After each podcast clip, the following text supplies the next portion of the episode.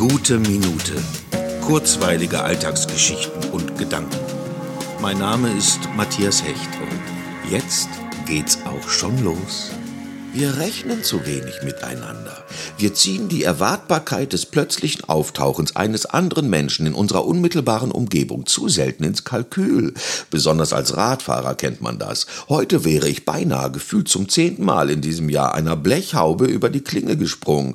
Viel erwähnenswerter jedoch ist die schon impulshafte Angriffshaltung des per PS Überlegenen.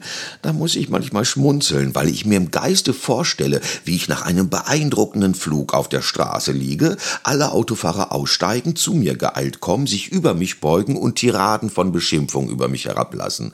Und danach mit Samthandschuhen, Polierpaste und Mikrofasertuch das geschundene Auto sanft streicheln und in einer Prozession in die heimische Garage begleiten. Ach, es tut gut, der täglichen Dramatik das Komische abzuringen, um wenigstens sich selbst zum Schmunzeln zu bringen.